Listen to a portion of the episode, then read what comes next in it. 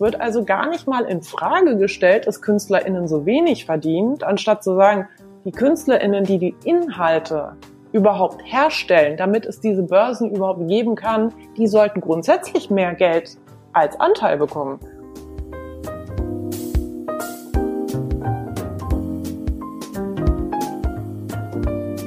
Hallo und herzlich willkommen im Sinneswandel-Podcast. Mein Name ist Marilena Behrens und ich freue mich, euch in der heutigen Episode zu begrüßen.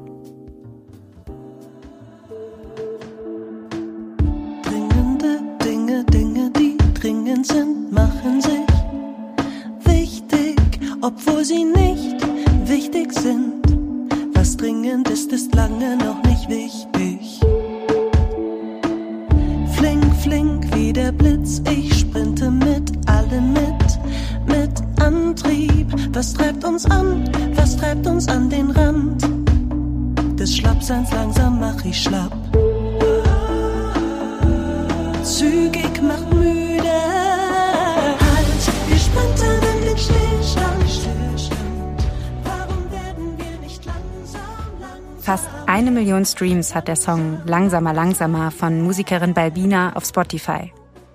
Eine Million, das klingt nach ziemlich viel, aber nicht genug, zumindest um davon leben zu können. Etwa 0,003 Euro, also 0,3 Cent, erhalten MusikerInnen auf Spotify pro Stream. Bei einer Million macht das rund 3000 Euro. Klar, das ist nicht nichts, aber macht es das schon fair? Streaming hat unsere Welt verändert, vielleicht sogar revolutioniert, so viel steht fest. Meine Lieblingsmusik hören, wann immer und wo immer ich will, sie mit Freunden teilen, neue KünstlerInnen entdecken und das alles für ein paar Euro im Monat. Ziemlich genial. Und hat die Musikbranche in den 2000ern auch in gewisser Weise von der Piraterie befreit. Ihr wisst schon, damals, als man sich noch illegal Songs auf Napster gezogen hat.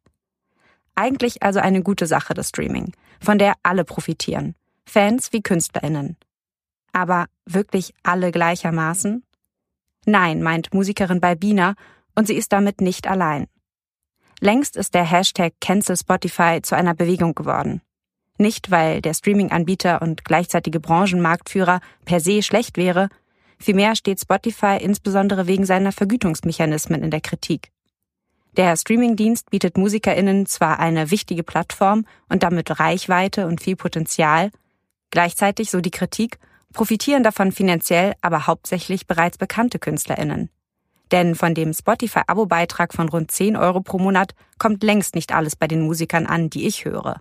Um genau zu sein, nur ein sehr geringer Anteil von maximal 10 bis 20 Prozent, je nach Vertrag.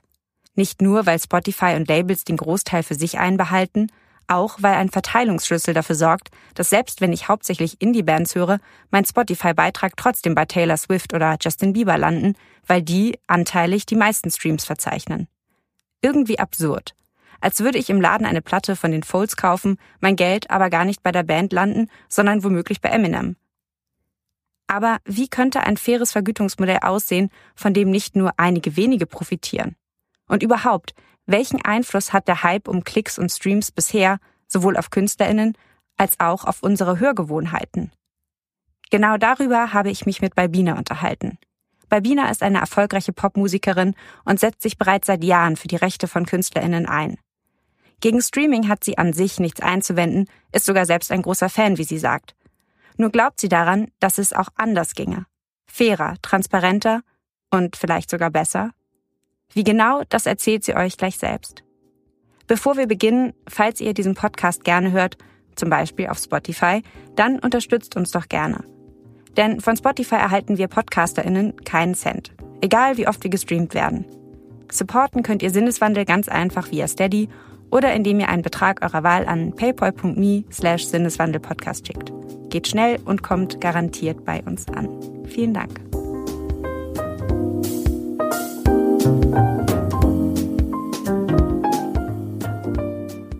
Ja, herzlich willkommen bei Wiener. Schön, dass du heute hier im Sinneswandel-Podcast äh, zu Gast bist. Was mich als allererstes total interessieren würde, ähm, weil ich selber so ein bisschen in meiner Vergangenheit gekramt habe.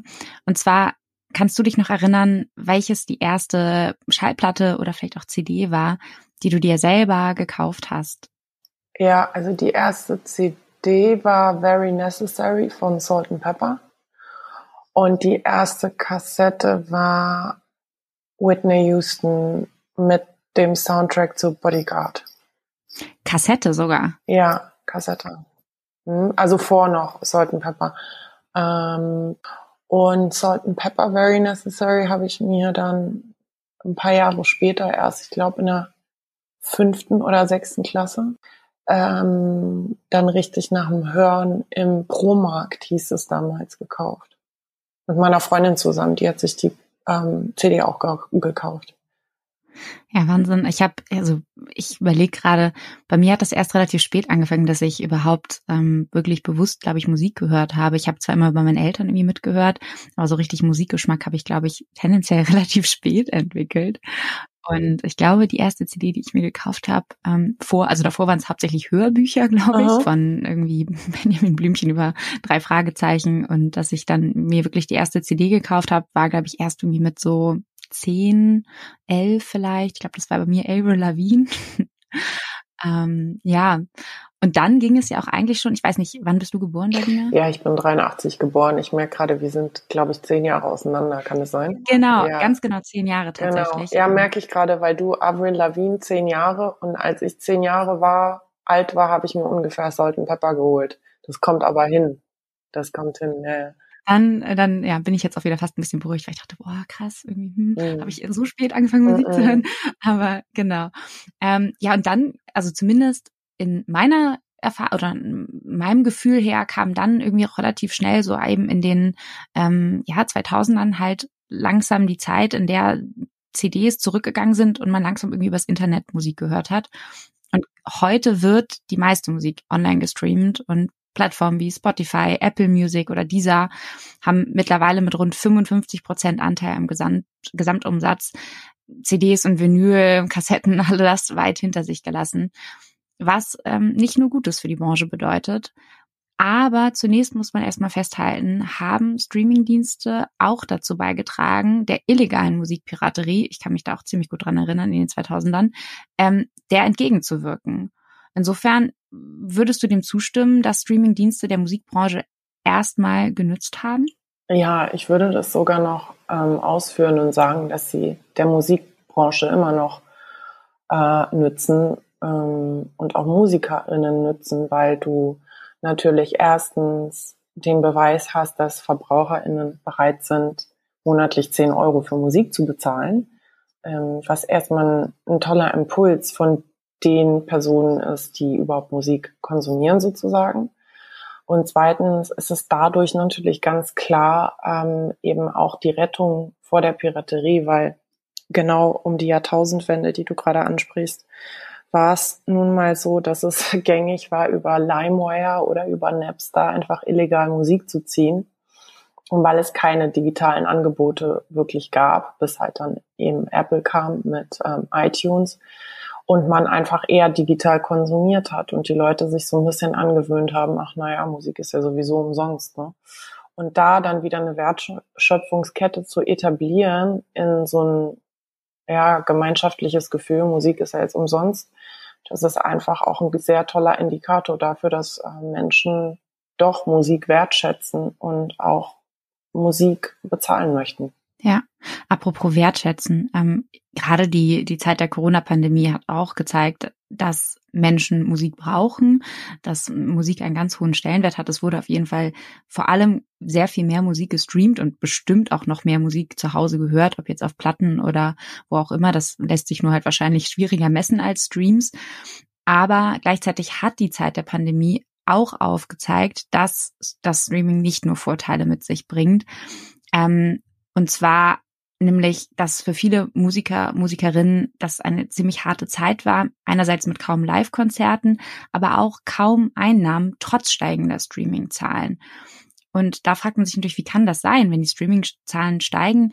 Ähm, wieso bedeutet das nicht, dass MusikerInnen irgendwie gut davon leben können? Und darauf werden wir sicherlich gleich nochmal kommen, ähm, weil das etwas ist, für das du dich ja auch sehr stark machst.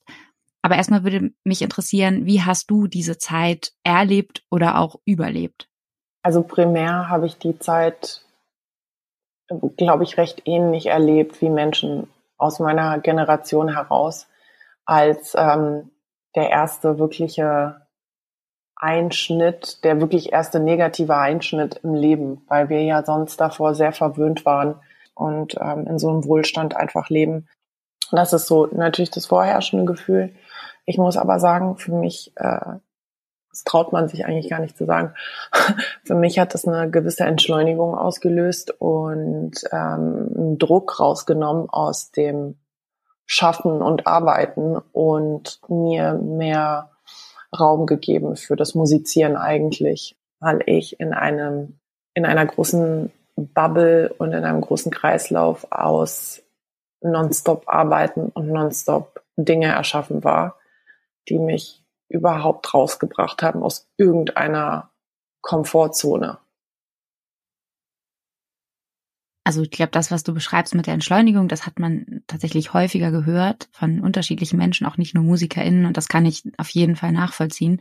Aber trotzdem würde mich nochmal interessieren, wie hast du es ganz speziell als Musikerin erlebt? Also hast du, wie hast du sozusagen weiter musiziert? Also vielleicht hast du weniger produziert, aber Musik ist ja sicherlich ein großer Teil auch deines Lebens. Nicht nur um wahrscheinlich Geld zu verdienen, sondern auch, weil du ja eine Leidenschaft nehme ich an, für Musik hast. Also wie hast du das erlebt, auch ohne Konzerte oder? Ja, bei mir ist es so, ich habe ja ähm, kurz vor der vor dem Pandemiestart sozusagen mein letztes Album released und dann released du so ein Album und hast halt die nächsten Monate ähm, immer dieser Album-Promo als Fokus und das ist bei mir so ein bisschen weggefallen. Ich habe einfach nur das Album released und dann gab es halt keine Promo ähm, was natürlich monetär und marketingtechnisch nicht so super ist. Aber es war auch das erste Mal in den Genuss zu kommen, etwas zu veröffentlichen, ohne danach in diesen Promo-Wahnsinn reinzuschlittern. Einfach ein, zu sagen, ich habe jetzt ein Album draußen und das reicht aus. So dass ich dann halt einfach morgens aufstehen konnte und sagen konnte, ja, was mache ich denn heute? Worauf habe ich denn Lust? Ich glaube, ich hätte Lust, einfach Musik zu machen ohne Ziel und ohne Motivation, sondern einfach aus dem Gefühl des Spielens heraus. Ich habe wirklich angefangen, Musik zu spielen.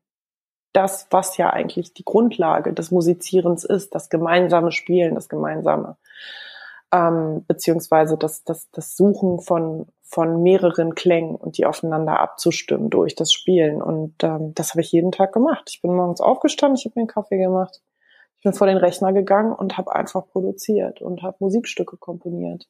Ohne Ziel. Und das habe ich davor noch nie im Leben gemacht. Ah, wow. Und ähm, ist halt die Frage, ob man sich das jetzt so erhalten kann, wenn es dann langsam wieder ein bisschen mehr losgeht und der Druck irgendwie wächst, auch wieder mehr zu promoten, sich darzustellen, aufzutreten. Also ich glaube, Konzerte sind noch wahrscheinlich das, auf das man sich am allermeisten freut, was wieder anfängt. Aber ich kann mir auch vorstellen, dass gerade die Promotion ähm, ziemlich nervenaufreibend ist. Ähm, ich würde gerne jetzt nochmal ähm, auf diesen anderen Aspekt kommen, für den du dich wirklich stark einsetzt, ähm, nämlich du kritisierst seit einigen Jahren als Musikerin insbesondere eben die Vergütungsmechanismen von Streamingdiensten, vor allem von Spotify, der ist nämlich Marktführer in der Branche und nutzt ein sogenanntes Pro-Rata-Modell. Das klingt erstmal ziemlich theoretisch und man kann sich nicht so viel, oder ich zumindest konnte mir jetzt nicht so viel darunter vorstellen als äh, Nicht-Musikerin. Ähm, kannst du vielleicht erklären, wie das eigentlich funktioniert und was aus deiner Sicht daran auch problematisch mhm. ist? Äh, ich versuche das mal ganz einfach äh, zu formulieren. Mm, also wie ich ja schon erwähnt habe, ist ähm, das Prinzip Streaming an sich, also dass man global äh, Zugang zu einem ähm, total diversen Katalog an Musikstücken hat, das finde ich erstmal eine ganz, ganz tolle Sache. Und ich finde es auch ähm, gut, dass eben der aktuelle Marktführer Spotify dieses System etabliert hat, weil das sozusagen die Rettung vor der Piraterie war. Es gibt nur so einen kleinen Makel an diesem System. Und das ist halt wirklich so dieses Kleingedruckte. Alles ist toll, also es ist für die VerbraucherInnen super, es ist auch für die KünstlerInnen super, die einzige Herausforderung, die dieses System mit etabliert hat und eben auch im Spotify mit etabliert hat, ist, dass ähm, sehr, sehr viel Geld damit gemacht wird aktuell, aber von diesem Geld, das damit erwirtschaftet wird, sehr, sehr, sehr wenig Geld bei denjenigen ankommt, die eigentlich die Basis dieser Wertschöpfung sind, nämlich die KünstlerInnen.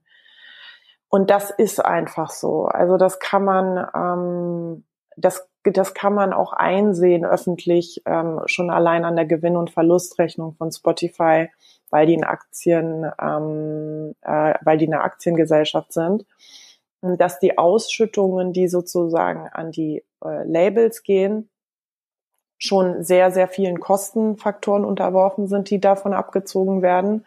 Und dann muss man sich natürlich noch vorstellen, dass die Ausschüttungen, die dann an die Labels gehen, die die dann an die KünstlerInnen ausschütten, ja auch nochmal subtrahiert werden von den Labelapparaten. Das bedeutet, dass das Geld, was überhaupt bei den KünstlerInnen ankommt, ein sehr, sehr kleiner Bruchteil ist. Können wir das vielleicht einmal, einmal so ganz bildlich, plakativ versuchen, ähm, irgendwie, also ich stelle mir jetzt vor, okay, das Geld, was ich für Spotify ähm, zahle, als Hörerin, nicht als Musikerin, das kommt sozusagen, wenn ich dich richtig verstehe, gar nicht zwangsläufig bei denen an, die, deren Musik ich höre. Also wenn, wenn wir jetzt zum Beispiel sagen, du wir nehmen dich jetzt mal als Beispielperson, du gibst 10 Euro für Streaming aus, ähm, dann werden von diesen 10 Euro ungefähr schon mal mh, hm, die Hälfte erstmal abgezogen für eben den ähm, Anteil der Streaming-Plattform und für deren Kosten. Ähm, und deren Kostenfaktor ist immer ein sehr hoher Faktor. Also das liegt immer so ungefähr bei 30 Prozent ähm, die Prozentzahlen von Spotify, die ist auch öffentlich, aber so grundsätzlich kann man sagen, man kann erstmal die Hälfte vom Kuchen abziehen für Spotify-Anteil und die Kosten von Spotify. Dann bleiben also noch fünf Euro für ähm, die Ausschüttung an die ganzen Firmen, über die die KünstlerInnen laufen. Also Vertriebe, Major-Labels, Indie-Labels. Ähm, sozusagen fünf Euro werden dann an diesen ganzen Apparat ausgeschüttet. In diesem Apparat gibt es aber ganz, ganz viele Akteure. Die Hauptakteure jedoch sind äh, Universal ähm, und Sony und Warner.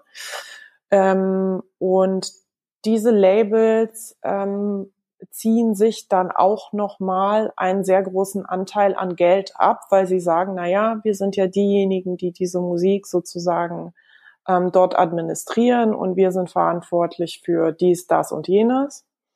Und von diesem Anteil ähm, schütten wir dann den KünstlerInnen ungefähr nochmal, äh, sagen wir mal, ein, ein Fünftel aus. Das heißt, ähm, von den fünf Euro behalten die Labels für ihre Infrastruktur ungefähr vier. Eine ein Euro wird dann an die KünstlerInnen ausgeschüttet. Dieser eine Euro wird dann mithilfe eines Verteilungsschlüssels, den auch eben Spotify etabliert hat, dann an die KünstlerInnen auch noch ausgeschüttet. Und dieser Verteilungsschlüssel ist auch noch sehr ungünstig, weil dieser Verteilungsschlüssel richtet sich nämlich nicht danach, was du hörst mit deinem Account, sondern wer am häufigsten gehört wird. Das bedeutet, wenn du zum Beispiel aufgrund deiner Arbeit oder auch deiner persönlichen Präferenz gar nicht oft Musik hörst, dann wird der Euro, den du bezahlst, voraussichtlich gar nicht wirklich bei den KünstlerInnen ankommen, die du gehört hast. Also das heißt auch, ich, wenn ich jetzt beispielsweise, ähm, ich höre vielleicht hauptsächlich Indie-Bands, auch irgendwie kleine Bands, ähm, und trotzdem geht die Musik dann, ich habe mal nachgeschaut, an vor allem so Ed Sheeran, der hat zum Beispiel irgendwie einen Song rausgebracht, der wurde, glaube ich, am meisten gestreamt oder auch viel ähm, Hip-Hop-Rap-Musik ähm, wird viel gestreamt.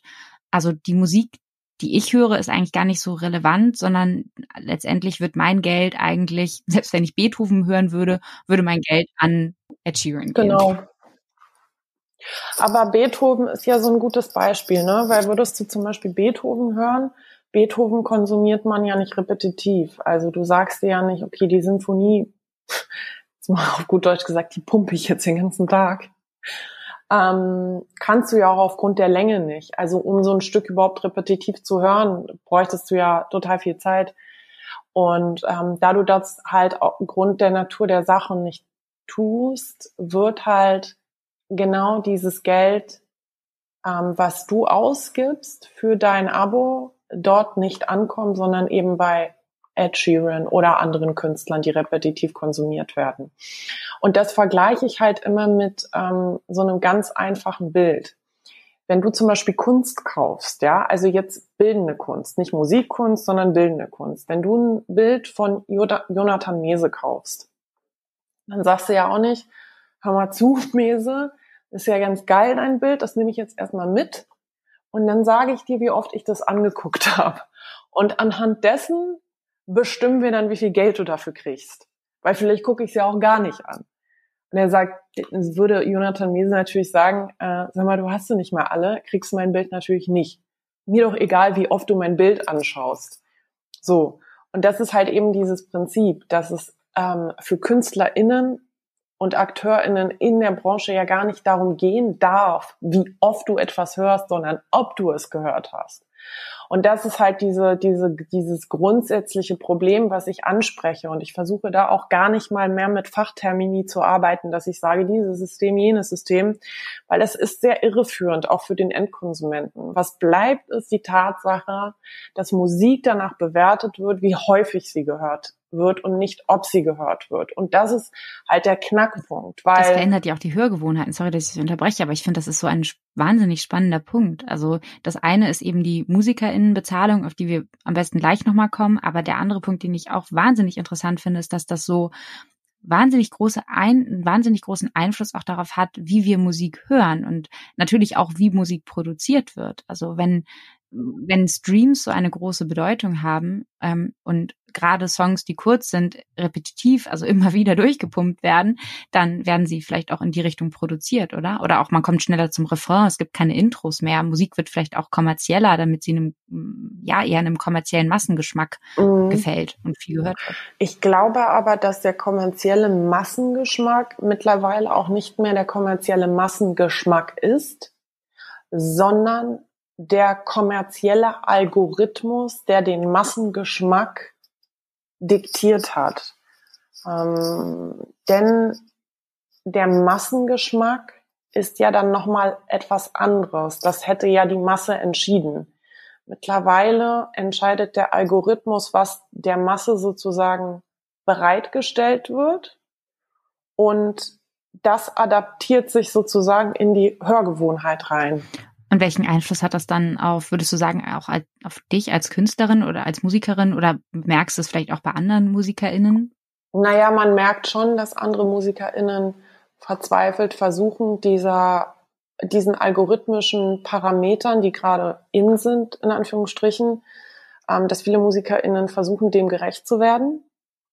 In der Musikform, in der Art und Weise des Klangs und natürlich auch in der Art und Weise, wie sie promoten. Also, dass natürlich die Fans sehr mit einbezogen werden müssen und man nonstop kommunizieren muss und die Fans sozusagen als Bittsteller ähm, darauf hinweisen, dass sie doch bitte häufig die Songs konsumieren, damit man in den Play, damit man in den Playlists hochrutscht und in den Charts und dann einen Anspruch auf Vergütung hat.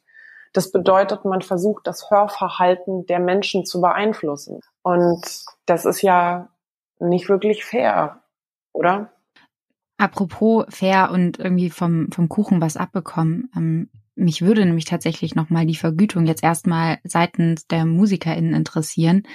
Ähm, ab wann kann ich denn irgendwie von, von Online-Streaming alleine leben? Also was verdiene ich überhaupt pro Stream? Ab wann ist ein Stream ein Stream? Also du brauchst ähm, ungefähr 260 Streams, um einen Euro zu verdienen. Das bedeutet, wenn man 1000 Euro verdienen will, dann braucht man 260.000 Plays ungefähr. Mhm. Das ist schon eine ganze Menge. Und ähm, wenn man sozusagen während der Corona-Pandemie vor allem wirklich keine anderen Möglichkeiten hat, als Musikerin irgendwo aufzutreten und damit Geld zu verdienen, was ja auch schon wieder nicht so leicht ist, aber das ist nochmal ein anderes Thema, dann stellt sich natürlich die Frage, wie, also wie könnte es anders besser sein? Also warum ist das überhaupt so?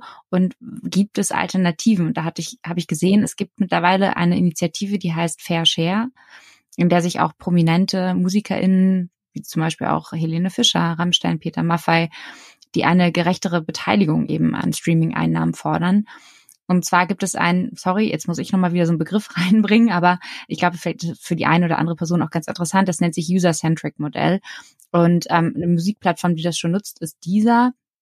Und das funktioniert eben so ein bisschen anders. Da ist es eben so, dass die Musikerinnen und Musiker, die man auch wirklich hört, also wenn ich jetzt 10 Euro zahle, dann werden diese 10 Euro wirklich unter den Musikerinnen und Musikern aufgeteilt, die ich höre. Ist das richtig?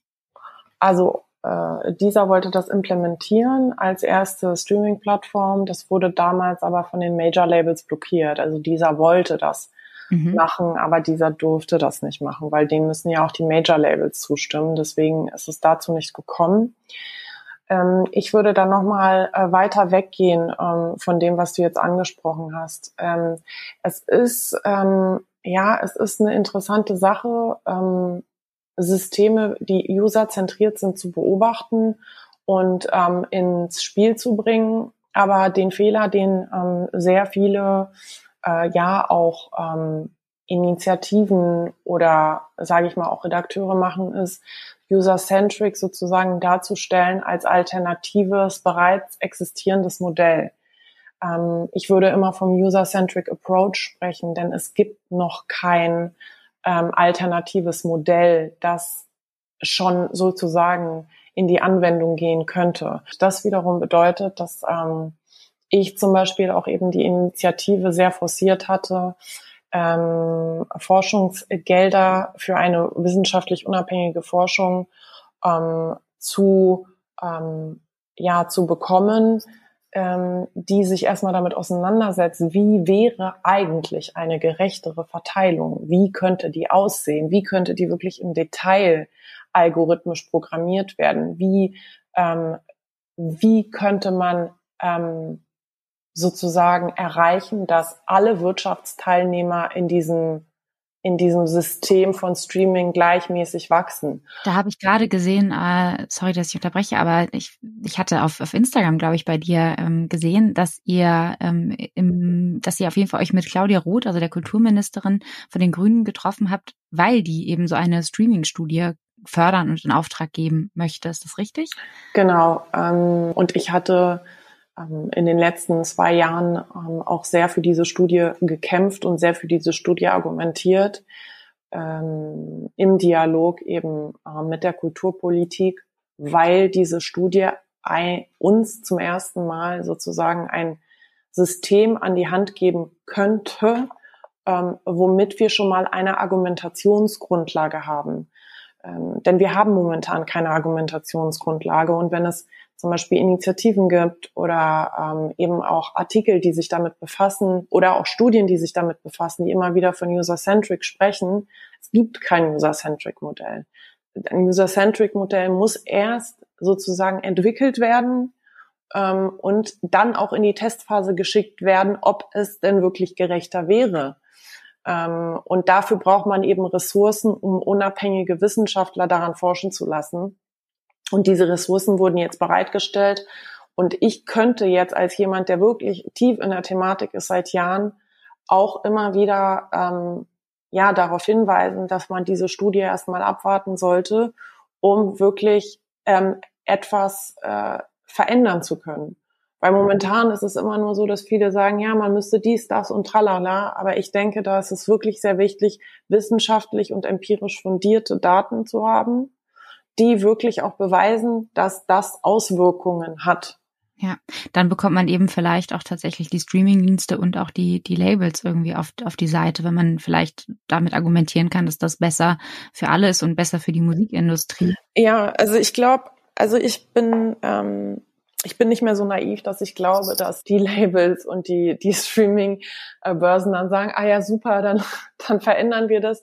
Ich glaube aber, dass, ähm, dass dieser Beweis, der wirklich von unabhängigen Forschern erbracht werden könnte ähm, und mit eben auch ähm, Bundesmitteln bezahlt würde, dass eben das äh, eine wirklich politische ähm, Argumentationsgrundlage wäre, um da zu sagen, okay, wenn das jetzt wirklich so ist, also wenn das der Status quo ist, was können wir politisch jetzt tun, um eben ähm, da wieder ähm, mehr ähm, Equal Level Playing Field in diese Branche zu bringen. Denn ähm, der Gesetzgeber darf sich natürlich nicht in Marktmechanismen einmischen, jedoch ist der Gesetzgeber dafür verantwortlich, dass Marktmechanismen auf einem Equal Level Playing Field stattfinden. Und ich glaube, durch diese Studie haben wir dann so den ersten Schritt, dass wir sagen können, okay, hier ist kein Equal Level Playing Field und was hat eigentlich der Gesetzgeber verbockt, dass es so weit kommen konnte überhaupt. Ja.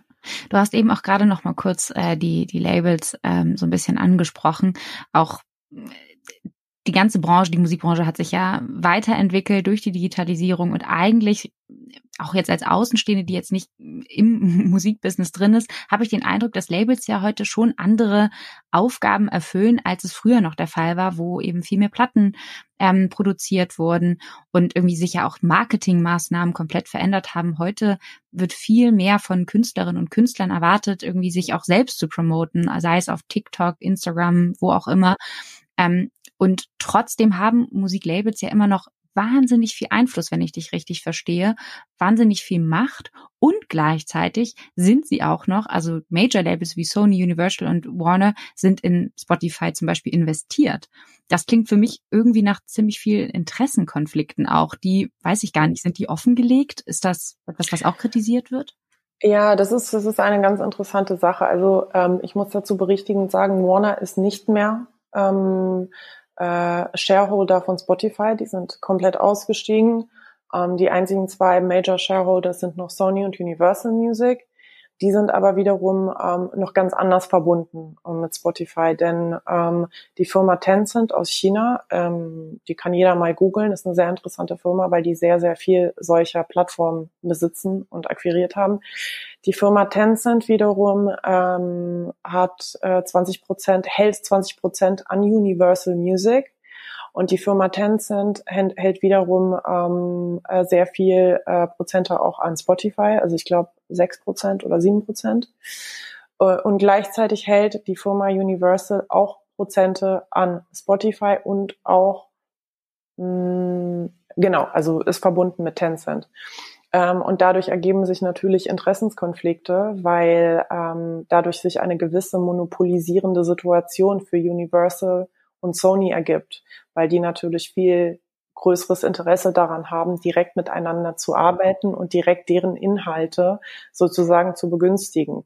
Und deswegen ähm, erwähne ich auch häufig in Interviews ähm, und bin auch politisch aktiv, ähm, das äh, voranzutreiben, dass es dort auch erstens eine kartellrechtliche Untersuchung zu unlauterem Wettbewerb gibt und zweitens ähm, dass äh, auch das Wettbewerbsrecht ähm, hier nochmal gespiegelt wird in Hinsicht auf solche globalen Verflechtungen, die aber national große Auswirkungen haben. Und das ist halt so, so ein Zusammenspiel. Also für mich, äh, für mich als ich würde mal sagen Aktivistin. Also ich bin jetzt nicht wirklich eine Aktivistin, aber ich würde sagen, das ist schon aktivistische Arbeit in diesem Bereich. Ich in meiner aktivistischen Arbeit in diesem Bereich versuche da eher so ein Zusammenspiel zu erwirken aus Justizministerium, Wirtschaftsministerium und Kulturministerium, weil ich glaube, diese drei Bereiche ähm, ähm, spielen sozusagen ähm, sich gegenseitig die Bälle zu in der Bewältigung des Problems, was da am Markt entstanden ist. Mhm. Und eigentlich sollte es ja irgendwie auch vor allem um Musik und Musikerinnen und Musiker gehen, die Kunst produzieren und Menschen, die diese Musik hören wollen und möchten und nicht nur um Geld. Aber trotzdem müssen natürlich gerade solche Macht und ähm, ja, solche Konflikte, solche Verbündelungen überhaupt erstmal transparent gemacht werden, damit sich dann letztendlich auch zum Beispiel MusikerInnen solidarisieren können. Hast du da den Eindruck, dass das schon genug passiert? Also eine Solidarisierung untereinander? Also ich habe das ähm, Gefühl, dass seit ähm, seit ein paar Wochen, vor allem als ich diesen einen Post äh, gemacht habe, den du gerade ansprichst. Auf Instagram. Ähm, ihr solltet auf jeden Fall bei Biene auf Instagram folgen, dann bekommt ihr das auf jeden Fall alles mit, diese ganze Bewegung, weil ich glaube, so viele wissen auch noch gar nicht davon. Oder vielleicht ging es auch nur mir so ich habe ja. das nicht so auf dem Schirm gehabt. Ja, also ähm, sagen wir mal so, ich möchte aber Spoiler Alert, ich bin ein sehr faul, ich bin eine sehr faule Instagrammerin. Also ihr müsst euch gedulden, wenn ihr mir folgen solltet. Ähm, aber nee, ich habe diesen einen Post äh, gemacht vor ein paar Wochen, ähm, wo ich einfach darüber gesprochen habe, dass ich echt froh bin, dass wir diese halbe Million Euro für Wissenschaft äh, zugesprochen bekommen haben ähm, in Bezug auf diese Studie. Und diesen Post habe ich eben, ähm, der war mir wirklich sehr wichtig, weil der war wirklich verbunden mit, mit sehr viel Arbeit und sehr viel Frustration und sehr viel Zurückweisung und so weiter und so fort.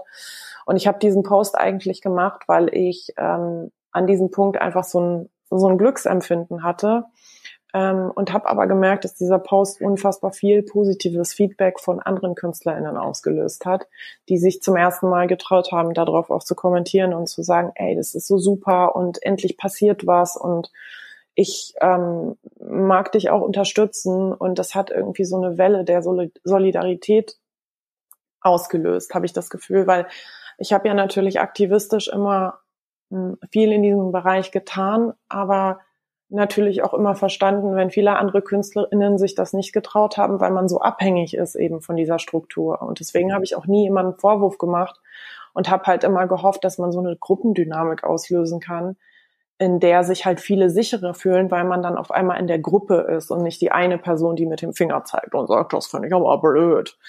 Ähm, und das habe ich das Gefühl, dass es jetzt langsam so kippt zugunsten von KünstlerInneninteressen. Und das ist für mich ein sehr, sehr positiver Aspekt. Ich kann das mit der Abhängigkeit, wollte ich nur sagen, auch sehr gut ähm, ja nachvollziehen aus eigener Erfahrung. Ich bin zwar keine Musikerin, aber als Podcasterin bin ich ja auch auf Spotify vertreten und als Podcaster, Podcasterin verdient man auf Spotify keinen Cent, wenn man nicht direkt bei Spotify unter Vertrag ist, also einen Spotify Original Podcast hat und das eben, obwohl sich Podcast-HörerInnen zwischen allein 2018 und 2019 versechsfacht haben. Also auch da ist irgendwie, möchte man eigentlich gerne dagegen vorgehen oder was heißt dagegen vorgehen, möchte man eigentlich gerne erreichen, dass man zumindest für seine Arbeit in irgendeiner Form gewertschätzt wird. Klar, die Reichweite, die man durch Spotify bekommt, ist nicht zu unterschätzen. Auf der anderen Seite werden natürlich gerade die eigenen Podcasts gepusht oder die Podcasts, die eben schon sehr viel gehört werden. Und ähm, da sehe ich irgendwie auch Ähnlichkeiten zu dem, was du aus der Musikbranche berichtest. Deswegen würde mich nochmal interessieren, wie du das Feld irgendwie siehst. Hast du da den Eindruck, dass man sich da auch zusammentun könnte? Also ich finde es äh, grundsätzlich total problematisch, dass unsere Inhalte, dein Inhalt mit meinem Inhalt gemischt werden, ähm, ist äh, etwas, was mir sehr unfair erscheint, weil das sind zwei ganz verschiedene Dinge, die man ganz verschieden konsumiert. Und ähm, dann auch noch auf einer Plattform, die ja selber auch noch Original-Inhalte produziert, die sie dann auch noch begünstigt. Das ist also eine, ähm, ja, das ist eine unfaire Marktsituation, die dort herrscht, weil entweder bist du Plattform oder du bist halt eben Produktionsfirma. Aber beides zusammen ist halt eine schwierige Sache, wenn man das halt komplett in die Konkurrenz reingibt als Marktführer, der sozusagen alles beherrscht. Ja, und da, dazu kommt ja auch noch, wenn ich mir jetzt überlege, dass Podcasts für Streams bezahlt werden würden. Also ein Stream beim Podcast, wenn ich mir überlege, dass eine Episode auch mal vielleicht fast eine Stunde lang sein kann, dann müsste ich ja wahrscheinlich Millionen, Milliarden an Streams haben, um irgendwie ansatzweise mir einen Kaffee davon kaufen zu können. Vielleicht teil doch den Podcast immer so in einzelne Worte ja. auf und dann, und dann geht das immer so, weißt du, dann ähm, machst du immer eine Playlist, eine Podcast-Playlist und die, und die gehen ineinander über und dann hast du da so 3000 Tracks, die dann alle durchgehört werden. Weißt du, was ich meine? Dann hast du so 3000 Streams. Ah, das ist aber Moment, das ist eine geniale Idee. Ich glaube, meine Podcast-Hörerinnen und Hörer, die freuen sich jetzt schon richtig doll darauf. Ja, ja. Vielleicht mache ich das mit deiner Episode mal als Test und wir schauen mal, was das bei Spotify und Co. auslöst. Mal gucken. Ja, hm. interesting. Ja, genau. Ähm, und das ist halt eben, das ist halt eben problematisch an dieser ganzen Sache. Ne? Also immer danach zu gehen, wie häufig etwas gehört wird. Etwas, das eine Stunde lang ist, wirst du wohl nicht so häufig hören, vor allem weil du es nach einer Stunde fertig gehört hast. Deswegen funktioniert dieses System so nicht. Aber was mich auch wirklich stört, ist, dass grundsätzlich ohne die Verteilungsmechanismen, also diesen Schlüssel, ohne diesen Verteilungsschlüssel zu betrachten, dass allein der Anteil, der Künstleranteil von ungefähr 10 bis 15 Prozent so niedrig ist. Das ist sehr, sehr wenig Geld. Also Spotify nimmt sich unfassbar viel Geld raus für seine Kosten und die Labels auch. Und wir dürfen nicht vergessen, man konsumiert Spotify ausschließlich auf, aufgrund der Inhalte. Und das ist halt, das ist halt meiner Meinung nach noch das viel verheerendere Problem, dass der Künstlerinnenanteil so niedrig ist.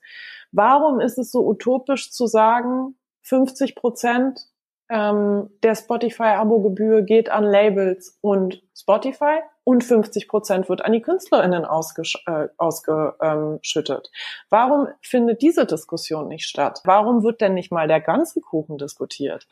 Und das finde ich, ähm, das finde ich ist sehr bezeichnend ähm, für die Zeit, in der wir hier leben. Es wird also gar nicht mal in Frage gestellt, dass KünstlerInnen so wenig verdienen, sondern es wird lediglich darüber diskutiert, wie man das jetzt ausschüttet, anstatt zu sagen, die KünstlerInnen, die die Inhalte überhaupt herstellen, damit es diese Börsen überhaupt geben kann, die sollten grundsätzlich mehr Geld als Anteil bekommen. Ja, der Plattform, äh, Plattformkapitalismus lässt grüßen. Das lässt sich ja auch auf viele andere Plattformen irgendwie auf eine gewisse Weise übertragen. Wenn wir schon dabei sind, dann kann man über Instagram sprechen. Warum werden eigentlich die Menschen, die dort die Inhalte generieren, eigentlich nicht in irgendeiner Weise honoriert? Also es wird dann sozusagen immer ist so dargestellt, dass wir alle, egal jetzt ob MusikerInnen, KünstlerInnen oder einfach irgendwie NutzerInnen oder Content Creators, einfach sehr dankbar sein müssen dafür, dass diese Plattformen existieren und natürlich auch eine gewisse Reichweite und Möglichkeiten schaffen.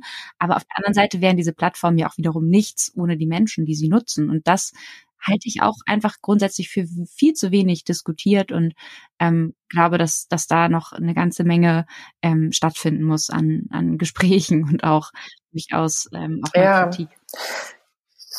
Ich glaube, der Ursprung dieser Problematik ist, so wie das Internet damals vor zig Jahren angetreten ist, als freier Raum, der eben nicht beherrscht wird von ökonomischen und ähm, ähm, internationalen Interessen, dieser Raum ist gar nicht mehr frei, der wird nur noch ökonomisch beherrscht. Und das ist, das ist, das ist das grundlegendste Problem, finde ich, was du anwenden kannst auf alle digital-ökonomischen Herausforderungen. Ja, und es zeigt auch wieder so schön, dass es sehr, sehr stark darauf ankommt, wie wir die Dinge äh, nicht nur betrachten, sondern natürlich auch nutzen und auch, wie sehr wir in der Lage sind, wieder uns etwas anzueignen. Ne? Also ob wir ob wir es schaffen, dadurch, dass wir uns eben solidarisieren und Dinge aufdecken und auch mit dem Finger drauf zeigen und ähm, sagen, so geht das nicht. Wir möchten gerne Mitspracherecht haben. Wir möchten, dass die Dinge anders laufen, weil es ist ja durchaus durch uns gestaltbar. Nur müssen wir halt die Menschen, die aktuell privilegiert sind und in Machtpositionen sitzen, darauf hinweisen, dass, dass das mhm. nichts oder dass das nicht besonders demokratisch ist. Und ich glaube, das ist eben ein Prozess, der weit über die Spotify-Diskussion hinausgeht, aber wahnsinnig wichtig und spannend ist. Und deswegen ja. umso besser, dass, dass du dich da unter anderem eben so für einsetzt. Und ich hoffe, dass das noch sehr, sehr viel, viel mehr Menschen machen. Ähm, ich habe eine allerletzte Frage an dich. Und zwar, hm, Du hast ja auch so ein bisschen diesen Hashtag Cancel Spotify ähm, populärer gemacht und ich will gar nicht jetzt auf diese politische Diskussion nochmal einsteigen, dass das ja irgendwie auch dann ein Privileg ist, das irgendwie nicht nutzen zu müssen können. Aber wo hörst du denn eigentlich dann oder wie hörst du am liebsten noch deine Musik? Hörst du Schallplatte oder ähm, bist du doch noch auf Spotify angemeldet? Ähm, also jetzt als rein als Hörerin, nicht als Musikerin. Also ich bin absolute Streaming-Konsumentin. Ich liebe Streaming. Ich finde Streaming total gut. Habe mich aber für einen Anbieter entschieden, der eben nicht Spotify ist. Die kosten auch alle genauso viel. Ne? Also ich möchte nur darauf hinweisen, dass viele ähm, ich weiß es einfach aus der Erfahrung, wenn ich mit Menschen im Freundeskreis darüber spreche. Hm, viele hören über Spotify, da sie sich nicht im Klaren darüber sind, dass es genau solche Streaming-Plattformen auch von, also ähm, von anderen Companies gibt. Ähm, und ähm, ich hatte letztens eine Diskussion mit ähm, wirklich äh, einer, äh, einer Person, mit der ich zusammenarbeite, die gesagt hat, ähm, Bina, ich will eigentlich gar nicht bei Spotify sein, aber ich ähm, kann jetzt irgendwie auch nicht, ich habe so viele Playlisten gemacht und ich will jetzt nicht schon wieder irgendwie so Downloads kaufen oder so. Das finde ich jetzt alles blöd. Der Person muss sich erstmal erklären, ey, du kannst mit den Playlisten problemlos zu einem anderen Streaming-Anbieter umziehen, denn es gibt auch andere Anbieter. Und die Person meinte so echt, aber bei Apple kann man doch nur kaufen, zum Beispiel. Und da habe ich gesagt, nee, nee, nee, nee, die haben jetzt auch ihre eigene Streaming-Plattform. Genauso wie dieser eine Streaming-Plattform ist oder genauso wie Amazon eine Streaming-Plattform ist, was jetzt auch kein, ne? Aber ähm, das wissen viele gar nicht, denn die bringen halt einfach Streaming ist für die gleich Spotify. Und deswegen sage ich immer, ihr könnt die 10 Euro auch woanders ausgeben, kriegt genau das gleiche Angebot und ähm, unterstützt aber wenigstens den Marktführer nicht. Ja. Sehr, sehr spannend. Balbina, ich danke dir sehr einerseits für das Gespräch, andererseits äh, für deinen, ja, deinen Aktivismus. Bin gespannt, wo es hingeht und werde das auf jeden Fall weiter verfolgen. Dir jetzt erstmal alles Gute und hoffentlich viele tolle Konzerte bald und ähm, ein schönes Musizieren. Ja, danke schön. Vielen lieben Dank. Warum werden wir nicht langsam,